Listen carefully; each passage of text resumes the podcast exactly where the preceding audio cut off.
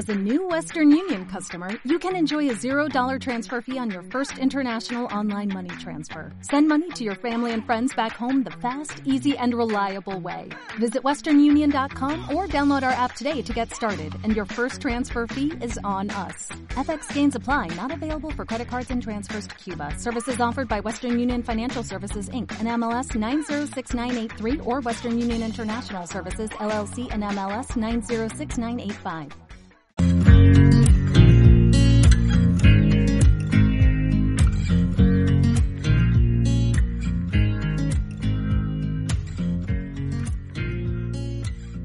Bienvenida a Infovegana, tu podcast de veganismo y sostenibilidad. Somos Sergio y María y hoy te traemos el episodio 31 y como cada semana compartiremos anécdotas y vivencias, comentaremos noticias y os recomendaremos cositas, todo relacionado con los derechos animales, el veganismo y la sostenibilidad. Pues aquí estamos, una semana más. Hola Sergio, ¿cómo estás? Estoy hecho una celga. ya te veo ya. Estoy fatal. Eh, fatal, fatal, me encuentro muy mal. Hoy es, hoy es todo un éxito que estemos aquí, la Pues, verdad. Un éxito, sí, sí. Ya pido perdón de antemano porque, sí, sí, porque la voz y tal va a estar un poco, poco para allá. ¿Por qué bueno, estás así, Sergio? me puse la tercera dosis de la vacuna ayer y me ha sentado, bueno, En esta casa somos de reaccionar fuerte, sí, aparentemente. sí, me ha sentado espectacular. Pero bueno, ¿qué le vamos a hacer? Ahí vamos, aquí se graba con fiebre y a muerte, sí, sí. como sea, da igual. Fatal. Así que para adelante. ¿Qué tal tú? ¿Cómo vas? ¿Qué tal tu semana? Em, bueno, pues también llego, la verdad, al sábado un poco muerta. Sábado es el día que grabamos, creo que ya mucha gente lo sabe, pero bueno. He estado toda la semana un poco prepa- sí, preparando una beca postdoctoral, que es la, nuestra querida Juan de la Cierva formación. Y bueno, he estado haciendo una gincama de, de burocracia española, disfrutando muchísimo. La buena burocracia, ¿eh? Qué divertida es. Sí, más o menos ya fácil, está todo ¿eh? cerrado. Mm, Falta alguna, un informe de movilidad, cosas de estas, pero voy, voy bien, creo. Ya veremos. Perfecto, guay, guay. Bueno, nos han pasado cositas esta semana. Ha sido Sí. una semana entretenida. Ha sido una semana intensa, desde luego, sí. Desde el activismo comentar, ¿no? Por ejemplo, podemos Hmm, empezar por aquí, empezar si te parece. ahí. Sí, sí. Que el grupo de... Bueno, si escucháis a un gato comiendo pienso, es el bite, ya lo sabéis. Esto funciona así. Aquí el que manda es el gato. Lo que os comentábamos, ¿no? Que desde la plataforma antiespecista de Barcelona, que es un poco el grupo en el que hacemos activismo pues por las calles de, de Barna los fines de semana, ¿no? Hemos modificado un poco la acción del cubo que estábamos haciendo hasta ahora y lo hemos cambiado de nombre, primeramente, ¿no? Se llama ahora Abre los Ojos y básicamente es un formato similar, pero ya no son personas las que están sujetando las pantallas eh, en las que mostramos imágenes de, de explotación animal, sino que hemos comprado unos fantásticos y flamantes soportes que aguantan las pantallas por sí solos y así todas las activistas pueden estar haciendo outreach y hablando con la gente que, que esté interesada y que se pare a hablar con, con nosotras, que creo que, bueno, ahí ganamos un poco, ¿no? Qué guay, yo creo que sí, que es un muy buen, muy buen cambio. Es un poco más lío a la hora de la logística para preparar la acción y tal. Eso sí. Eh, pero. Por pero otra parte, verdad- no, no requiere que seamos un mínimo de activistas, ¿no? Sino que nos da Hmm. mucha más libertad de que aunque seamos poquitas, pues podemos salir igual y que todas estemos haciendo algo que generalmente suele gustar más, que es hablar con la gente, más que estar aguantando una pantalla, que ahora en enero con el frío, la verdad Total. es que no, no apetece mucho. Sí, sí, sobre todo en invierno se agradece bastante que, que, bueno, que las teles aguanten solas y nota que está una persona allí quieta, pasando frío y, y pasándolo mal. Absolutamente. O sea que guay, muy guay, tiene muy buena pinta, yo creo que va, Sí, va a sí, sí. sumar. Ojalá que sí. Bueno, ya sabéis, la vamos a mantener tanto la localización como el horario. Es cada sábado a las cinco y media de la tarde hasta las 8 en Portal del Ángel, número 2, que está ahí abajo del todo de, de Portal del Ángel, en Barcelona. Y lo único que tenéis que hacer si queréis participar es venir vestidas de negro o lo más oscuras posibles, es el único código, así que tenemos un poco de vestimenta y ahí ya os lo contamos todo. Total. Sí, sí. Yo creo que es muy guay, que va a sumar mucho y que va a hacer que la gente se anime más porque va a saber que, que va a poder estar participando en la acción todo el rato y no teniendo que aguantar una pantalla que es la, la parte más aburrida. Pues sí. Y entonces, por ahí, perfecto. Pues apuntado queda, cada sábado cinco y media en Portal del Ángel, número 2, para quien quiera hacer un poco de activismo por los animales. Muy guay. Exactamente. La nota negativa de la semana fue que hubo, bueno, cerca de casa un incendio en una tienda de animales. Aquí Exactamente, en, aquí en, en Rambla de Badal, en Sans, efectivamente, pasó de hecho el lunes 24, ¿no? El lunes de esta semana. Y sí, como decías, pues se produjo un incendio en la tienda de animales Monanimal. y como consecuencia, pues desafortunadamente fallecieron 300 animales, ¿no? Es un poco una, una cifra que no sabemos si es muy exacta, pero es un poco lo que se ha estimado en distintos periódicos. Y bueno, mm, de hecho son la mayoría de los que había en el establecimiento en el momento del incendio y principalmente eran pues pájaros, reptiles y peces. Las causas del incendio están aún en, proceso de investigación, pero bueno, la hipótesis principal parece que apunta a un cortocircuito en la, en la zona de los terrarios, ¿no? Y bueno, pues se ve que las llamas se originaron eso el, lunes a las 11 de la noche y bueno, los bomberos estuvieron extinguiendo el incendio casi hasta las pasadas las 5 creo de la mañana. Y bueno, pues lamentamos mucho la, la, muerte de todos esos animales que encima de, de estar explotados para ser vendidos como mascotas o como animales de compañía, ¿no? Pues encima han tenido que, que encontrarse en esa situación tan horrible, ¿no? Sí, sí, es lamentable porque no, no tendría que haber pasado, pues no tendrían que estar allí. Exactamente. Además había mucha desinformación, ¿no? Que, que unos medios de comunicación te decían una cifra de animales muertos, otros otra, es como que hay un poco de, desinterés, ¿no? Y descontrol, que eso con personas humanas evidentemente no pasaría y contrastaría más la información.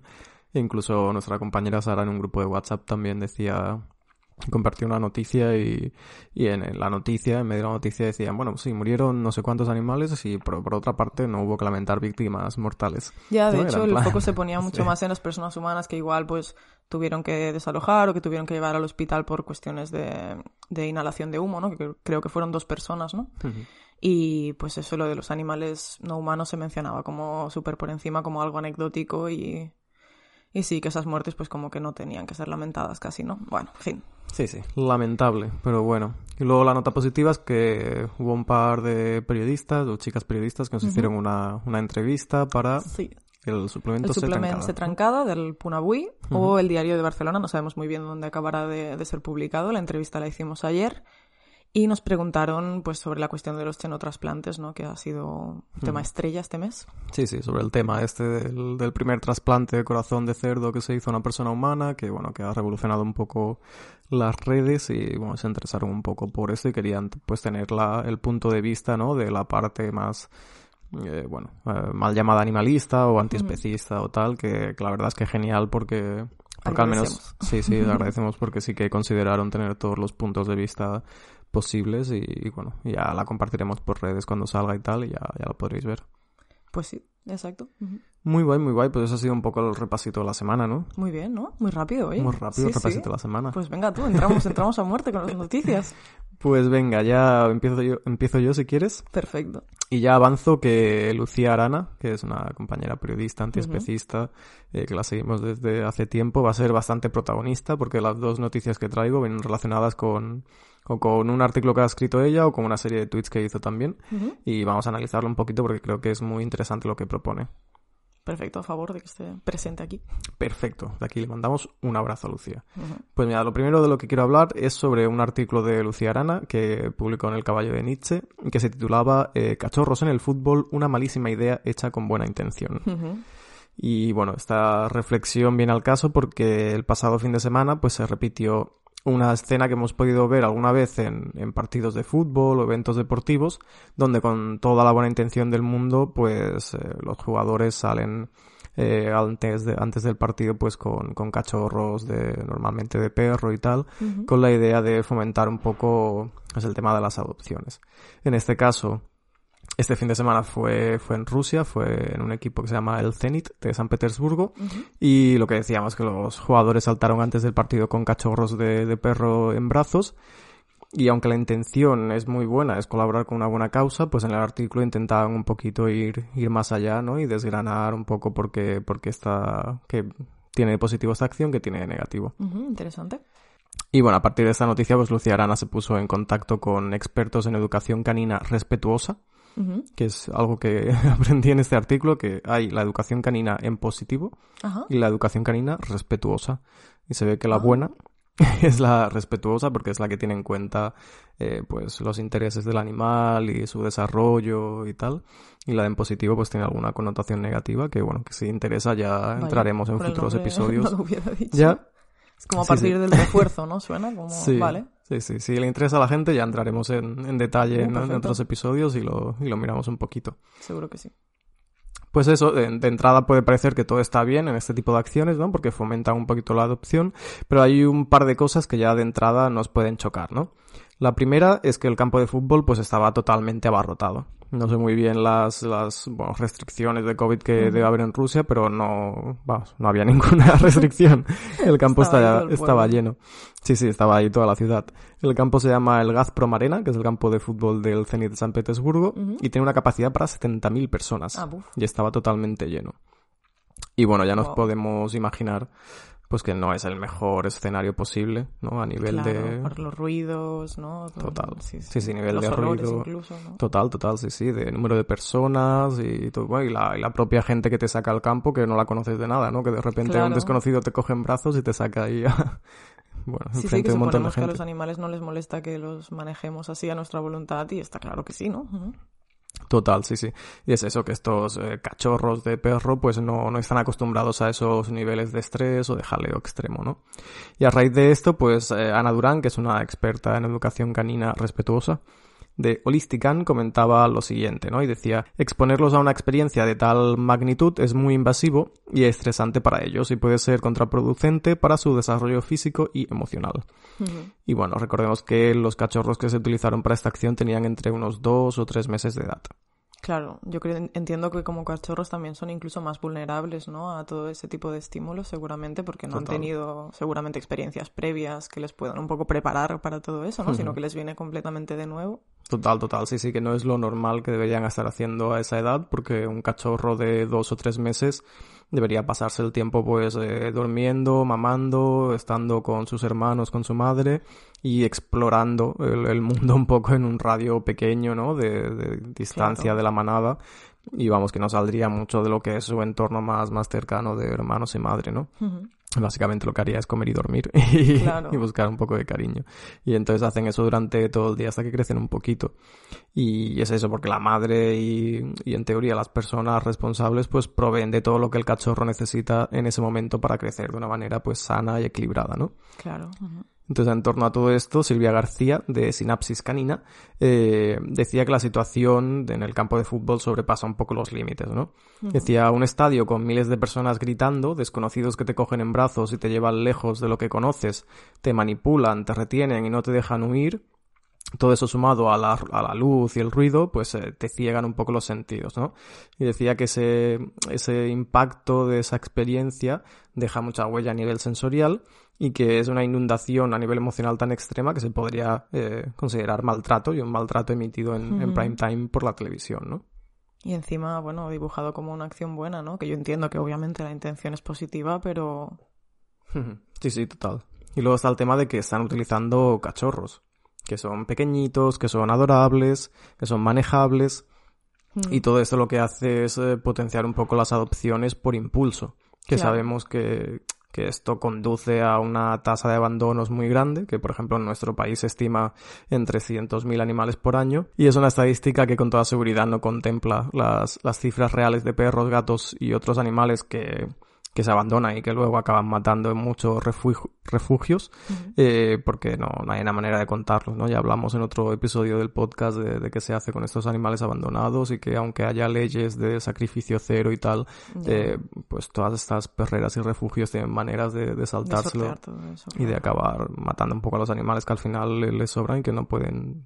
Sí, también es que de algún modo es eso, ¿no? El utilizar cachorros es en cierto modo un poco una instrumentalización, ¿no? De de al final también de lo que, bueno, si no recuerdo mal, creo que se llamaba efecto Bambi, ¿no? Que es esa idea de que empatizamos más con, generalmente con los animales que son cachorros, que tienen así los ojos grandes, la nariz pequeñita, ¿no? Un poco, pues, se representa con el arquetipo este de Bambi, ¿no? Y es cierto que como nos parecen muy monos, nos generan esta ternura, ¿no? Y pueden hacer lo que decías, que que no pensemos en, en, todas las consecuencias y toda la responsabilidad que implica una adopción, sino que nos quedemos cegados por, por lo mono que es el animal ¿no? y por las ganas de cuidarlo y achucharlo, sin tampoco estar eso, preparadas a nivel de, de entender realmente lo que necesitan esos, esos animales en cada momento de su vida, ¿no?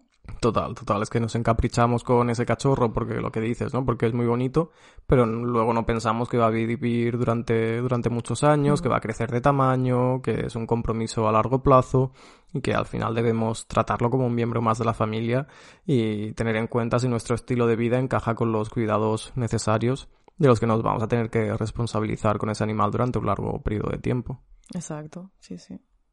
Y bueno, luego está el tema también de que ya de entrada la mayor parte de la gente no está realmente preparada para gestionar las necesidades de, de un perro de corta edad y suelen ser también una fuente de frustración y de problemas, ¿no? porque es muy bonito en apariencia, pero luego pues a lo mejor eh, eh, no han tenido en cuenta que a nivel de conducta van a tener que lidiar con, con un cachorro que es un bebé, ¿no? Que al final pues eh, eh, tiene, mm, bueno, va a estar días que esté llorando, que tenga hambre, que le estén saliendo los dientes, etcétera, y que, que, van a tener que lidiar con todo eso y que todo eso les genera frustración y que lo van a poder eh, descargar contra el animal de una forma pues, de que lo van a acabar abandonando, ¿no? Porque no van a verse, van a verse un poco superados por la situación y no van a poder eh, hacerse cargo del animal. Sí, sí, totalmente.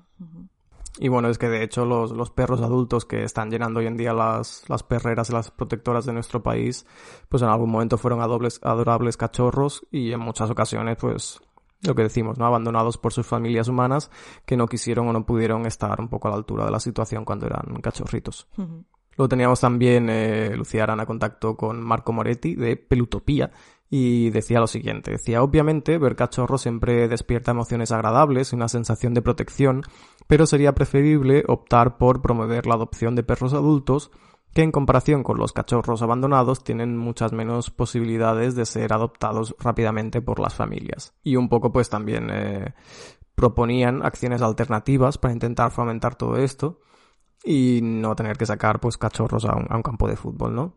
Y Marco Moretti pensaba un poco en, en alternativas que fuesen que fuesen más viables y más respetuosas, y decía, personalmente, como etólogo, pediría la disponibilidad de los jugadores para grabar vídeos con perros en un contexto adecuado, más que verlos expuestos en un estadio a experiencias realmente complicadas en las que no pueden entender si lo que está sucediendo es algo agradable o un peligro, ¿no? Que es un poco, bueno, pues eh, eso podría ser una alternativa, ¿no? Que graben vídeos eh, en un entorno controlado con personas que estén un poco controlando la situación en que sepan lo que hacen y de esta manera fomentar la, la, adopción de perros un poco más mayores. Totalmente, sí, sí. También yo creo que eso, ¿no? Que como personas un poco concienciadas con esta cuestión también desde aquí animar a quien pueda a eso lo que decías, ¿no? Adoptar a ya sean perros, gatos o el animal que sea, pues que sean mayores, ¿no? Que son uh -huh. desgraciadamente los que quedan más invisibilizados en en toda esta cuestión, sí, sí.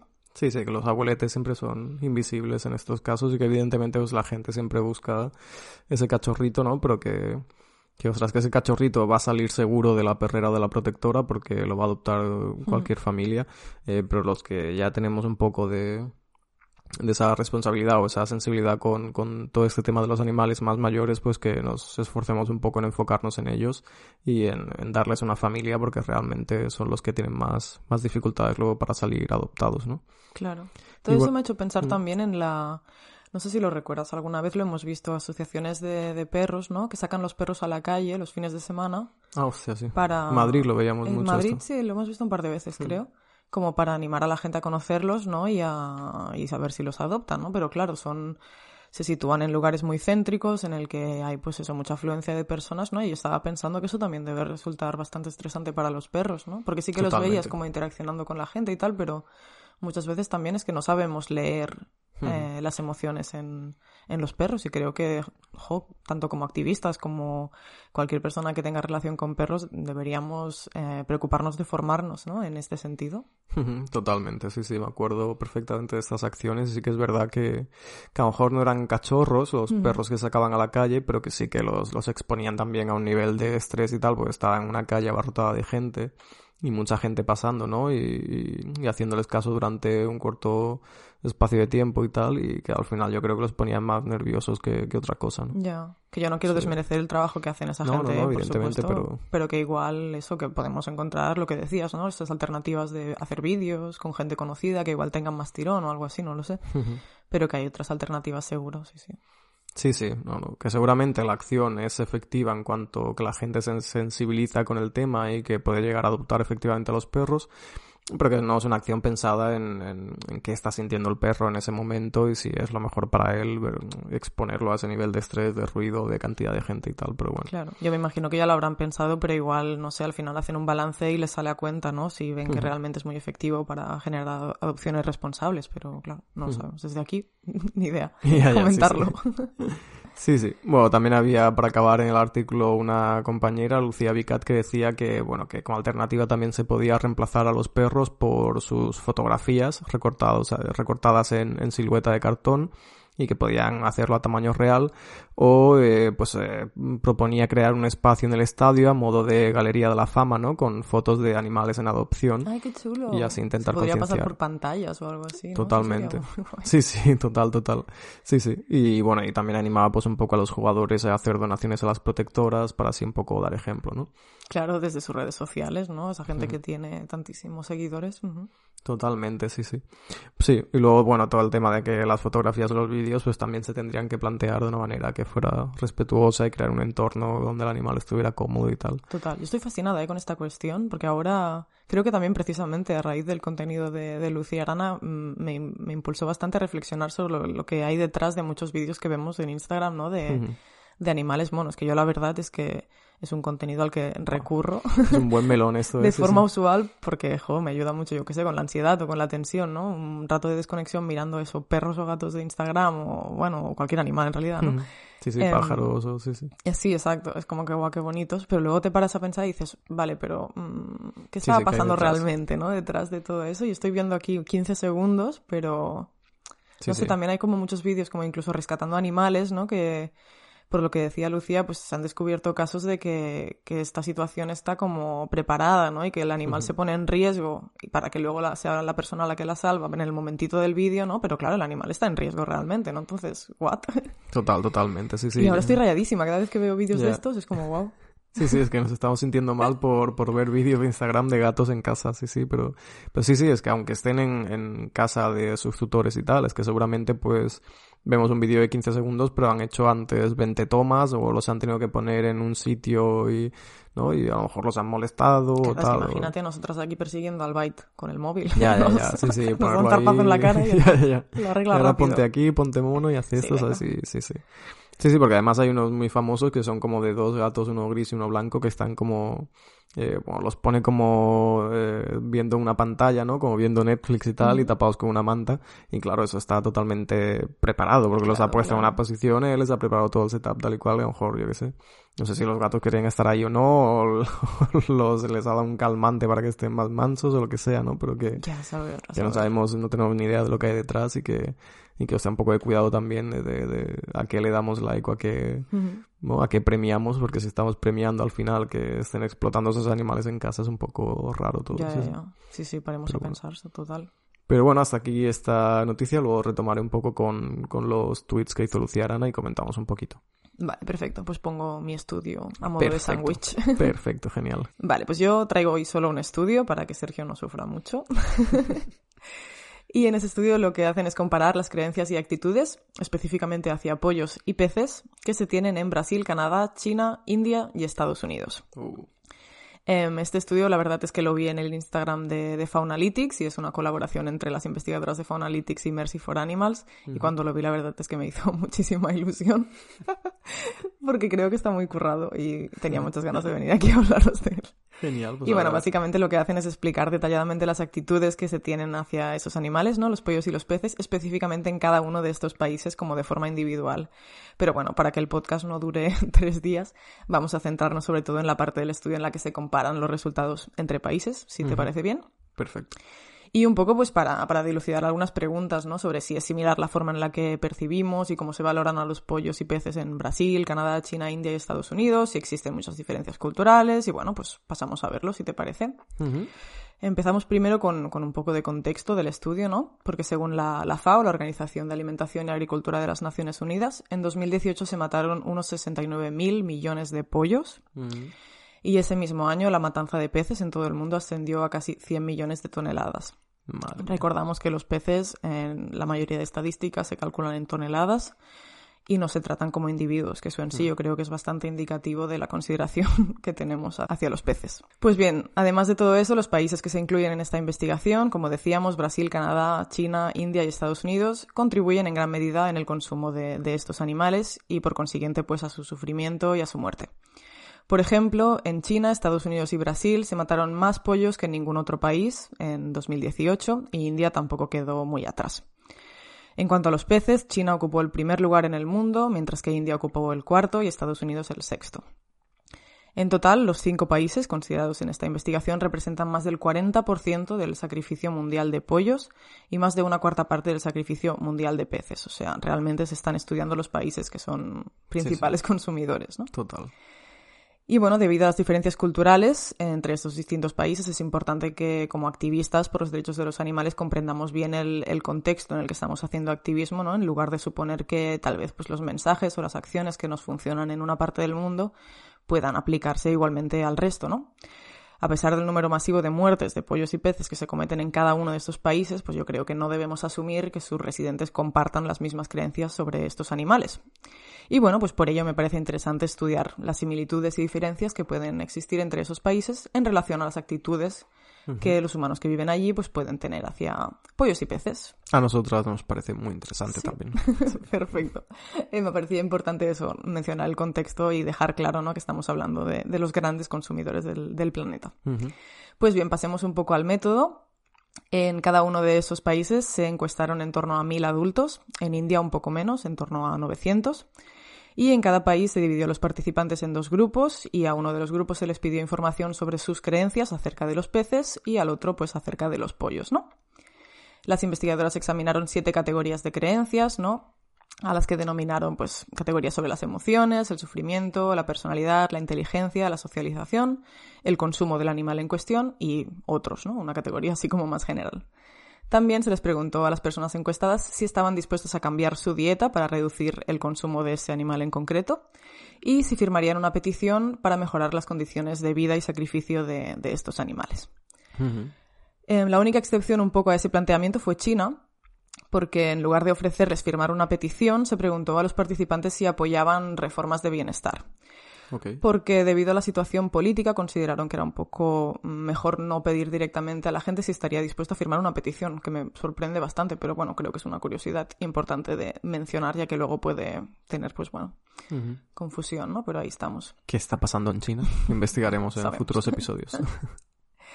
Y bueno, además de determinar el grado de coincidencia de las creencias acerca de peces y pollos eh, entre países, pues también se calcularon las correlaciones entre creencias y acciones en favor a los animales, un poco para ver si aquellas personas que tenían pues creencias positivas hacia los animales también eran las que estaban más predispuestas a tomar acciones en favor de, de esos mismos animales, ¿no? Y si eso pues variaba también entre países, que es una cuestión bastante interesante. Vale. Muy bien, pues dicho eso, pasemos un poco a los resultados, si te parece. Me parece genial. Estupendo. Nos gustan los resultados. Empecemos entonces con las acciones pro animales. La mayoría de participantes de India, China y Brasil manifestaron su voluntad de adoptar acciones en favor de los animales. Es bastante sorprendente porque en India y China más del 70% de los participantes aceptaron cambiar su dieta para reducir el consumo ya fuera de peces o de pollos. Ostras. Y aproximadamente 3 de cada 4 participantes indios estaban dispuestos a firmar peticiones de bienestar. En cambio, pues en cuanto a Estados Unidos y Canadá, menos de la mitad de los participantes eh, aceptaron cambiar su dieta, un 38% en Canadá y un 30% en Estados Unidos, aún menor.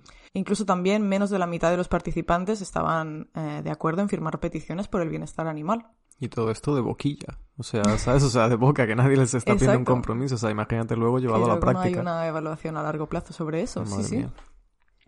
Sorprendente, ¿no? Yo creo que, bueno, que nos está diciendo mucho también, porque muchas veces hablamos de que no, que el veganismo o que los cambios dietéticos pues son una cuestión, pues eso, muy de occidente, ¿no? Una cosa así, en realidad mm, vemos que, que no tiene por qué ser así para nada, ¿no? Y a veces dibujamos a China como esta especie de, de gran maltratador de animales, ¿no? Y estamos viendo que la gente allí está bastante más predispuesta a hacer cambios de dieta que, por ejemplo, en Estados Unidos o Canadá.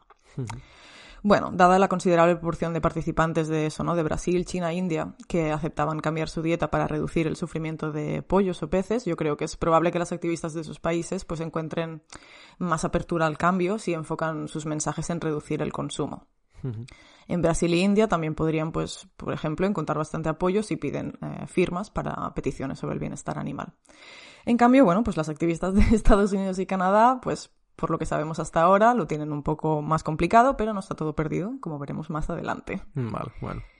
Ahora veremos. Pasemos entonces de las acciones pro animales a las creencias. Empecemos viendo un poco cuáles son las creencias que son más frecuentes en todos los países, es decir, las que se repiten en todas partes, ¿no? Vale. Pues tanto en Brasil, Canadá, China, India y Estados Unidos, las más comunes, en el caso de los peces, son los peces son una buena fuente de proteína. Esa es la más frecuente en todos los, los lugares, menos en India, que es la segunda más frecuente. O sea que cuando piensas en peces, eso es lo... Proteínas, proteínas, Exacto. proteínas. En segundo lugar tenemos los peces son bonitos, que bueno, está, está bien en contraposición al anterior. Hostia, increíble. Los peces pueden comunicarse los unos con los otros y los peces sienten dolor. Ahí, Vale. puntito para la sintiencia. Es bastante sorprendente, ¿no? Una El- proteína bonita. Sí, sí, sí. Bueno, en el caso de los pollos el panorama es bastante similar, ¿no? Las creencias más frecuentes en todos los países, de nuevo, es que los pollos son una buena fuente de proteína, Proteína. que los pollos pueden sentir dolor, que pueden comunicarse los unos con los otros, que pueden tener también emociones negativas como el miedo y también que pueden sentir estrés, aunque esta mm, tiene un poco menos de apoyo en, en China y India. Pero bueno, Vale. en general son como las más, las más frecuentes en todos los países. Pero es muy sorprendente, ¿no? Que, que primero se reconozca ese valor que le damos, ¿no? Instrumentalmente y luego se diga, no, pero sí, es verdad que sienten, ¿eh? ¿Qué tal? Pero, pero Ya, oye, ya. proteínas. Es que- Ahí nos, bueno, nos sitúa Bueno. precisamente ¿no? en la disonancia de, de la que hablamos muchas veces, que sí, que somos capaces de reconocer que tienen, pues eso, ¿no? Su valor intrínseco, que pueden sentir dolor, que pueden comunicarse, pero que bueno, que oye, son, son necesarios porque son una fuente de proteína, entonces Ya, ya. eso pasa por delante, parece.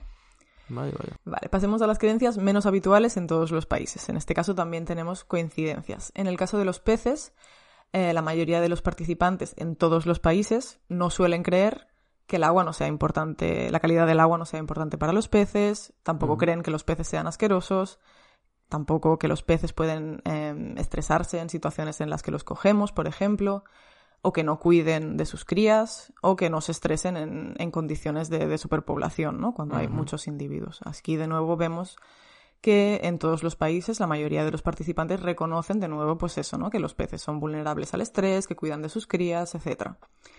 En el caso de los pollos es bastante similar también.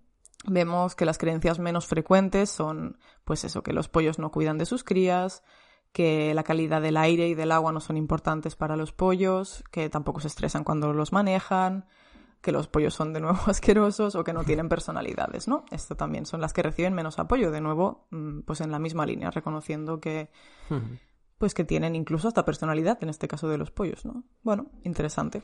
Sí, sí, total, que siempre estamos reconociéndoles como esa sintiencia y esos valores sociales y tal, y, pero luego no nos importa ñam ñam. Es increíble. ¿Lo veis? La, la fuente de bueno. proteínas, todo el mundo está de acuerdo. Pasemos a lo interesante, las creencias que cambian entre países, que yo creo que es un poco el punto, ¿no? Porque sí que hay algunas creencias sobre peces o pollos que son muy comunes en algunos países, pero en cambio que lo son mucho menos en, en otros.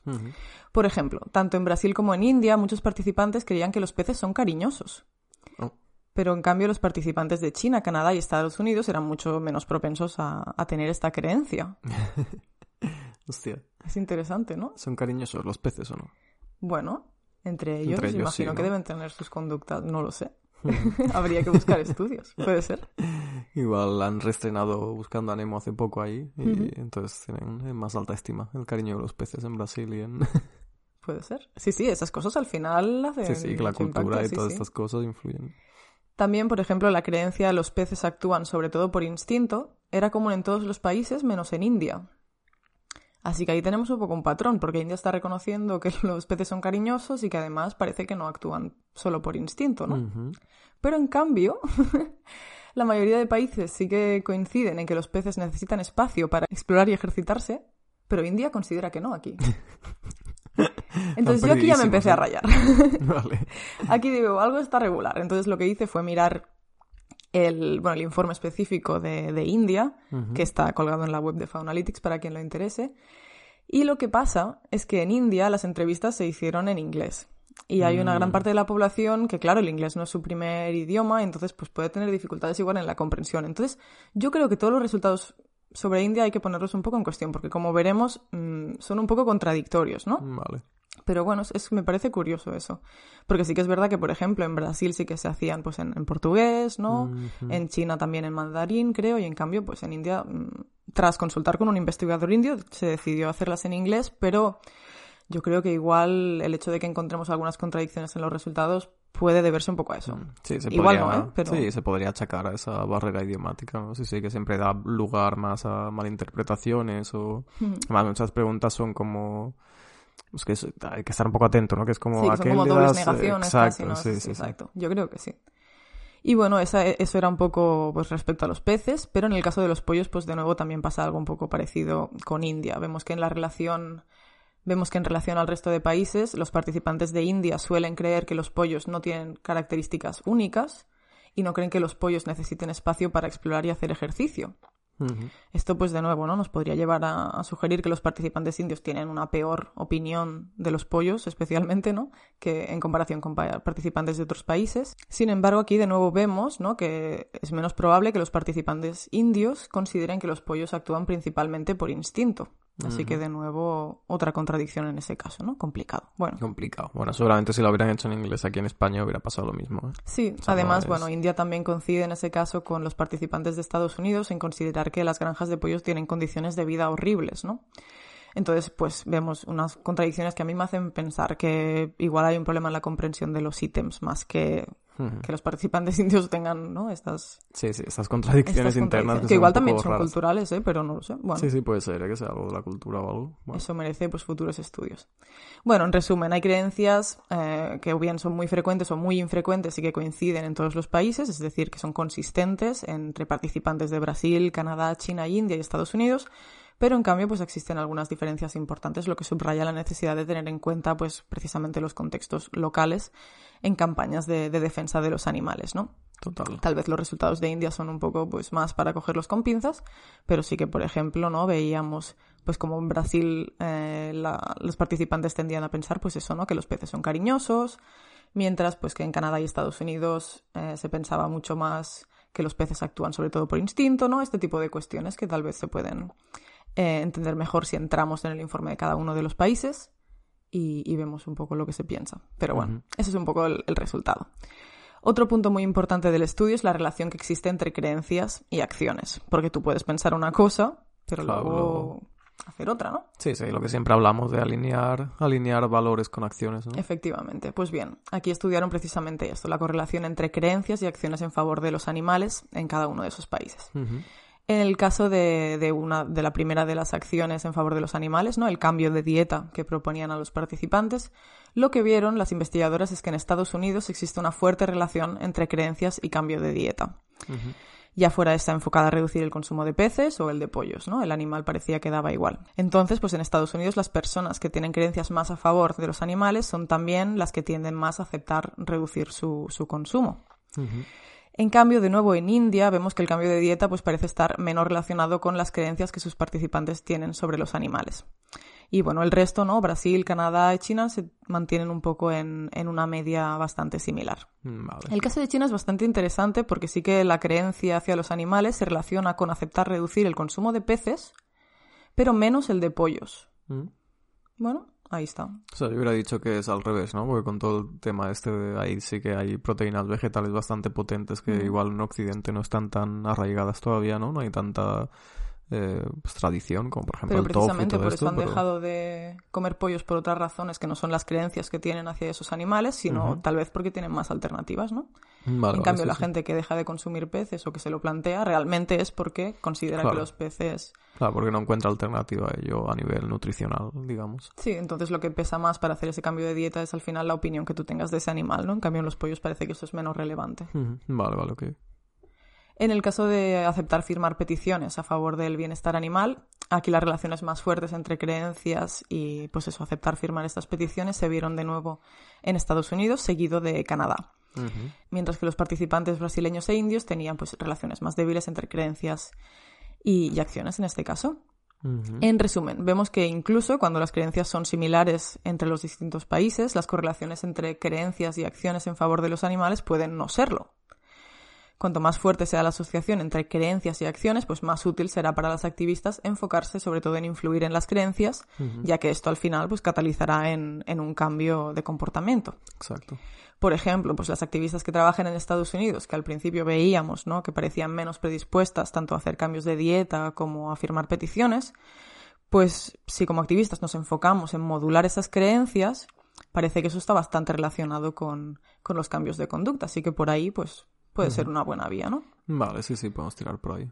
En cambio, en India, eh, igual las activistas pues deberían enfocarse menos en la cuestión de las creencias, según los datos que nos dice este estudio, que como digo, mm, puede tener ciertos problemas, ¿no?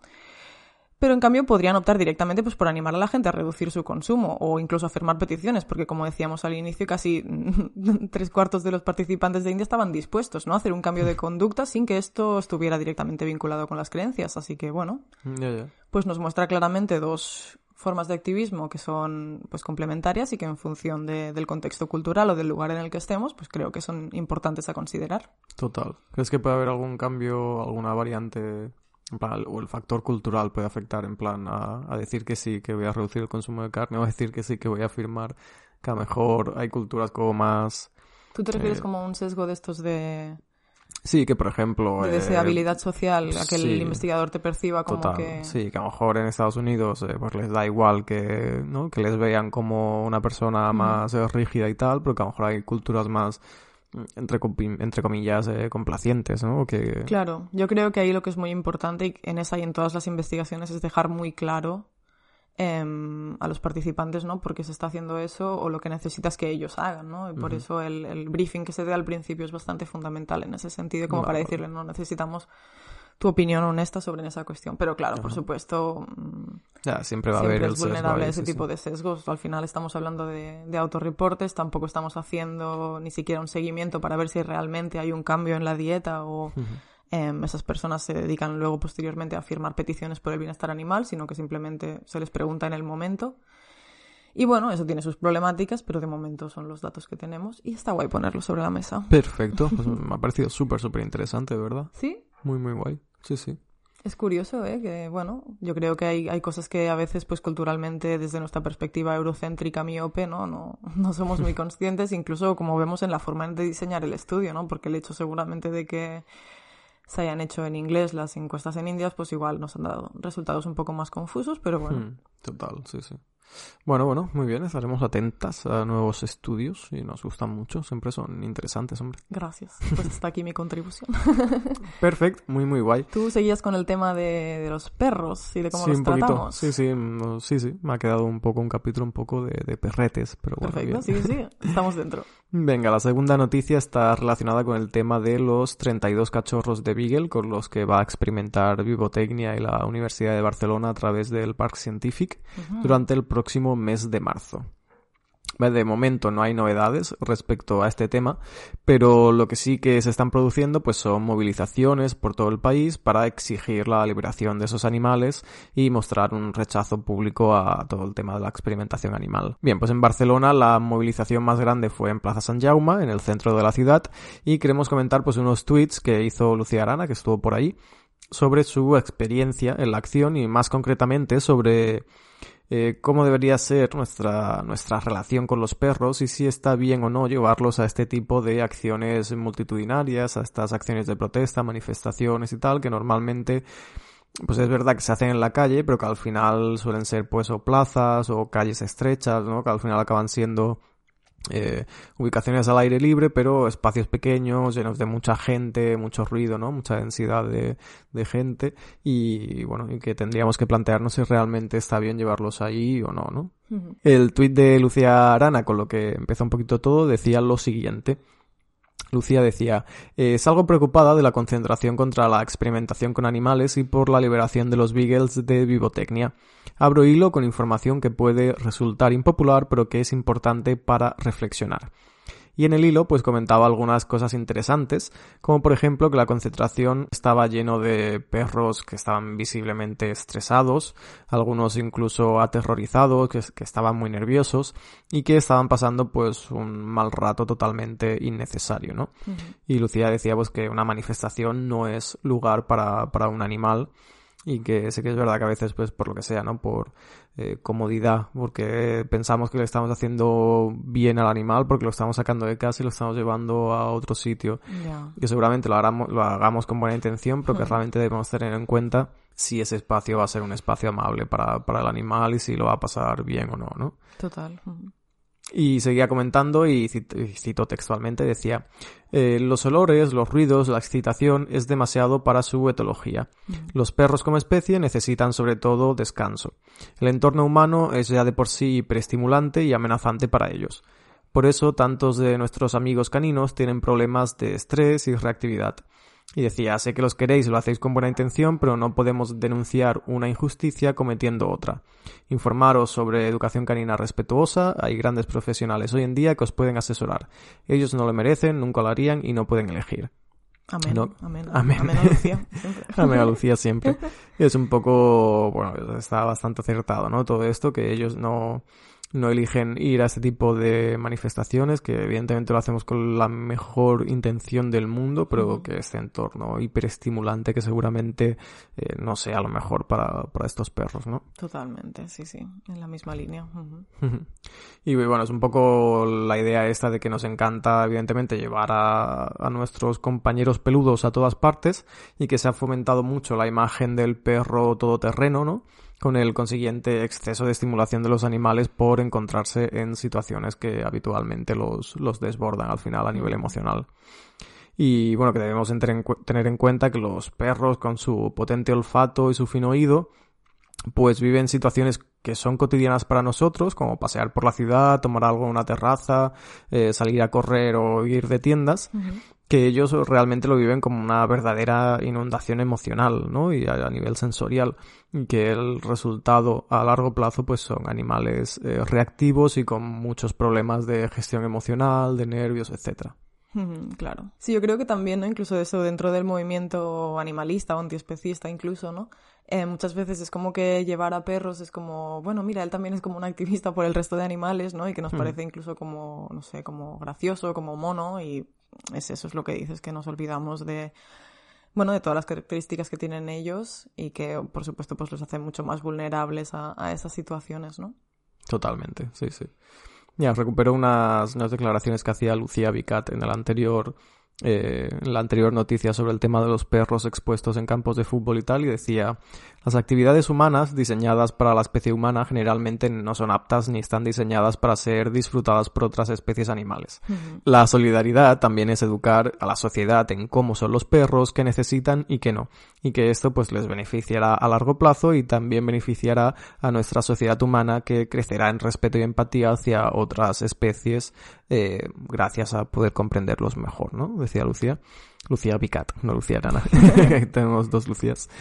Y bueno, un poco como, como conclusión, pues Lucía Arana acababa sus tweets eh, con un par de reflexiones y decía al principio que ella antes pues también eh, realizaba estas acciones, ¿no? Que también se llevaba a su perra a todas partes hasta que alguien pues la, ayudó un poco a ver el mundo a través de los ojos de, de sus perros, ¿no? Y a través de sus oídos y de su sensibilidad y que, bueno, se lamentaba de que ojalá se lo hubiera explicado antes, ¿no? Porque podría haber actuado antes y, y bueno, y gestionar todo ese tema de, de las emociones y el estrés en situaciones donde a lo mejor pues esos perros lo habían pasado mal, ¿no? Total, ¿no? Yo creo que eso, que como personas que convivimos con animales o que, que, pretendemos defenderles, ¿no? Tenemos que estar abiertas a que alguien nos venga y nos corrija o nos diga, oye, es que eso igual está causando sufrimiento al animal, ¿no? Y, y estar abiertas a cambiar nuestras conductas y no ponernos a la defensiva, que también es un poco lo que he visto muchas veces, ¿no? Y y bueno, que es importante que en tanto que nos preocupan los animales, pues que lo haga realmente y que eso se traduzca en todas nuestras conductas, ¿no? Y por supuesto, esa es sencillamente pues una más, ¿no? Claro, sí, sí, que la gente no se sienta atacada, que esto se hace con toda la buena intención del mundo de eh, primar siempre el, bienestar del animal y sus intereses, ¿no? Y respetar sus intereses y, y bueno, y todo el tema de, de, cómo perciben todas las acciones a las que los llevamos y que no, no es un ataque porque muchas veces pues no se nos ha educado en esto, tenemos eh, muchas cosas que hemos aprendido y que las, eh, ¿no? que las consideramos que son verdades absolutas. Aunque hay muy poca divulgación también, ¿no? De cómo son realmente los animales y si no tienes tú un interés en, en, formarte en ese sentido, ¿no? En, ya sea en educación canina respetuosa o en, o en, bueno, en las conductas y características de, de otras especies, ¿no? Pues obviamente no llegarás a, a saber que eso puede estar causando pues un, un daño a los animales, ¿no? Totalmente.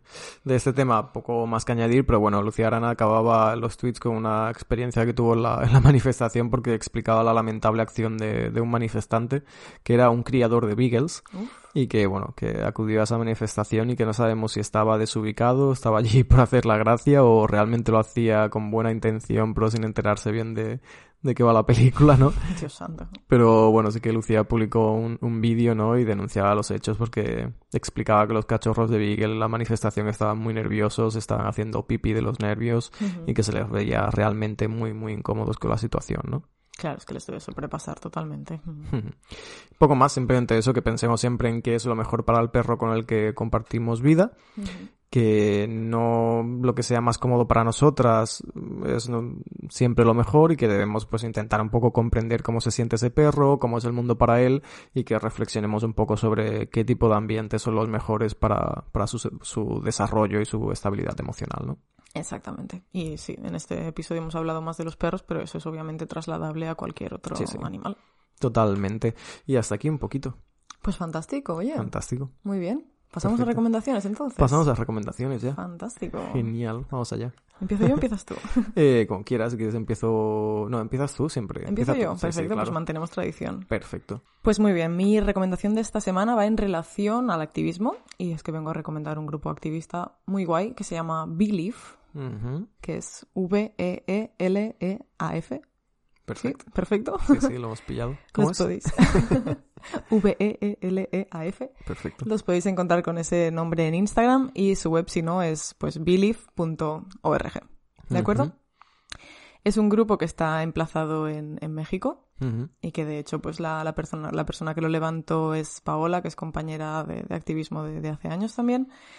Y bueno, básicamente lo que hacen es una forma de activismo en las calles también muy parecida a la que hacemos nosotras y de hecho el cambio de acción que hemos tomado ahora, ¿no? La acción de abre los ojos que vamos a hacer en Barcelona, pues al final es una inspiración clarísima de lo que están haciendo ellas. Está inspirada. Sí, sí. Inspirada, por no decir copiada, ¿no? No, pero Sí, oye, sí. respecto totalmente. Y bueno, lo que nos dicen en su web es que su misión es interactuar con el público general, empleando diversos enfoques y adaptando, y adaptando diferentes tipos de acciones de acuerdo a la cultura de cada región. El mensaje es simple, justicia para todos los seres sintientes. Nuestra propuesta es impulsar el reemplazo de los alimentos de origen animal por una alimentación vegana para poder comprender el alcance completo del uso animal por el humano. Y bien, pues eh, lo que decíamos, la acción consiste en poner unas pantallas encima de unos soportes en las que se muestran pues distintas formas de explotación animal y las activistas están ahí pues eh, esperando a que alguien se pare un poco, mostrarse interesado en lo que están sucediendo en las imágenes y a partir de ahí inician conversaciones y les plantean la problemática de la, de la explotación animal y cómo podemos tratar de solucionarla al menos a nivel individual, ¿no? Genial. Está muy bien, la verdad. Hay vídeos en redes sociales que están muy guays y que realmente se ven que, que sí, que son diferentes, que son efectivos y que es una manera de activar por los animales muy, muy guays. Y Sí, creo que, bueno, mm, aplaudir sobre todo el compromiso porque salen prácticamente a diario a las calles a hacer esta acción y creo Madre que para las que hacemos activismo de calle sabemos un poco todo lo que es a nivel logístico, a nivel, ¿no? De, de cansancio y tal y que me parece súper admirable la, la constancia y la dedicación que le ponen, ¿no? A veces se les une más gente, ¿no? Pero generalmente son, son Paola y su pareja. Y, y la verdad es que me parece muy, muy top lo que hacen, una fuente de inspiración. Y nosotras nos hemos unido y hemos decidido trasladarlo a Barcelona y ojalá más gente se, se anime. Total. Porque también yo creo que muchas veces no, mm, cuando no estamos de acuerdo con algún grupo con el que estamos haciendo activismo, pues nos vamos del grupo y dejamos totalmente de hacer activismo, que es una problemática que hemos visto pues muchísimo, yo creo, ¿no? Dentro del movimiento. Y pues que surjan alternativas, que la gente diga, mira, pues oye, no coincido con tal, pero voy a montarlo a mi manera y, y tal, pues me parece, me parece muy guay, tío. Me parece que es poner a los animales por delante y, y eso creo que al final es lo más importante siempre. Totalmente, sí, sí, se tiene que valorar mucho y genial. Nuestro abrazo desde aquí. Así que, believe, Muy bien. respect. Respect. Muy bien, muy bien. Pues está genial, la verdad. Sí. ¿Qué nos recomiendas tú, Sergio, esta semana? Venga, pues yo voy a recomendar esta semana un poco de comidita rica vegana, Muy bien. que siempre apetece. Y es una, una marca que se llama La Cuchara Verde y que hace eh, cositas realmente muy, muy interesantes. Que tiene unos cachopos veganos que Mm. tienen una pinta increíble. Magia.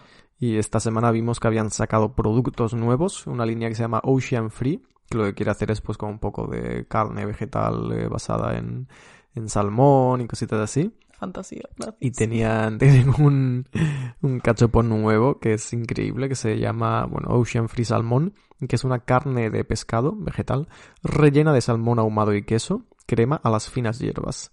Todo 100% vegetal, evidentemente, todo vegano. Tiene Increíble. una pinta increíble. Y luego tienen una que es Red Lobster Cachopo, que es un cremoso relleno de merluza y camarones que os va a encantar. Todo vegan.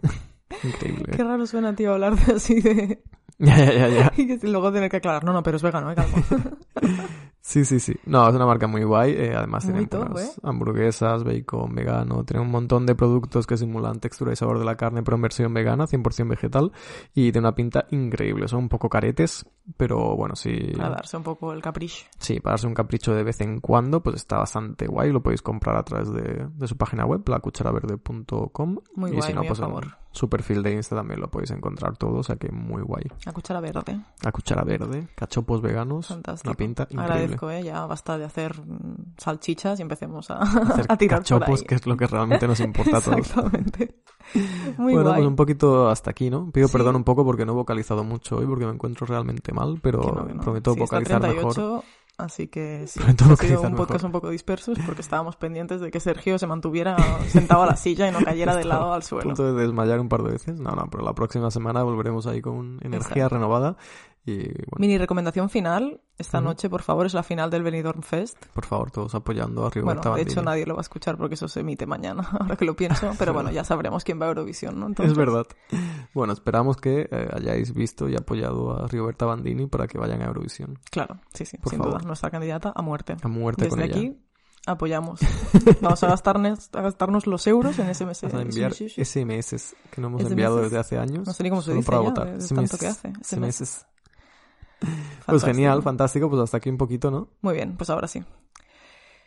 Y hasta aquí el episodio de hoy. Recuerda que tienes más información sobre veganismo y sostenibilidad en nuestra web infovegana.com. Te animamos también a seguirnos por todas nuestras redes sociales. Nos encontrarás como Infovegana en Facebook y Twitter y como info-vegana en Instagram. Nos encantaría que nos hicieras llegar tu opinión sobre los temas que hemos debatido hoy a través de nuestras redes y no dudes en enviarnos noticias o peticiones de temas que crees que sería interesante tratar en futuros episodios. Y por favor, síguenos o déjanos una pequeña reseña en la plataforma desde donde nos escuches y comparte este y todos nuestros episodios con tus amigas, tu familia o a quien quieras que pueda interesarle. Esto nos ayuda muchísimo a crecer y hacer llegar el mensaje de los derechos animales a más personitas bonitas como tú. Como siempre, muchísimas gracias por escucharnos y hasta la próxima. ¡Chao!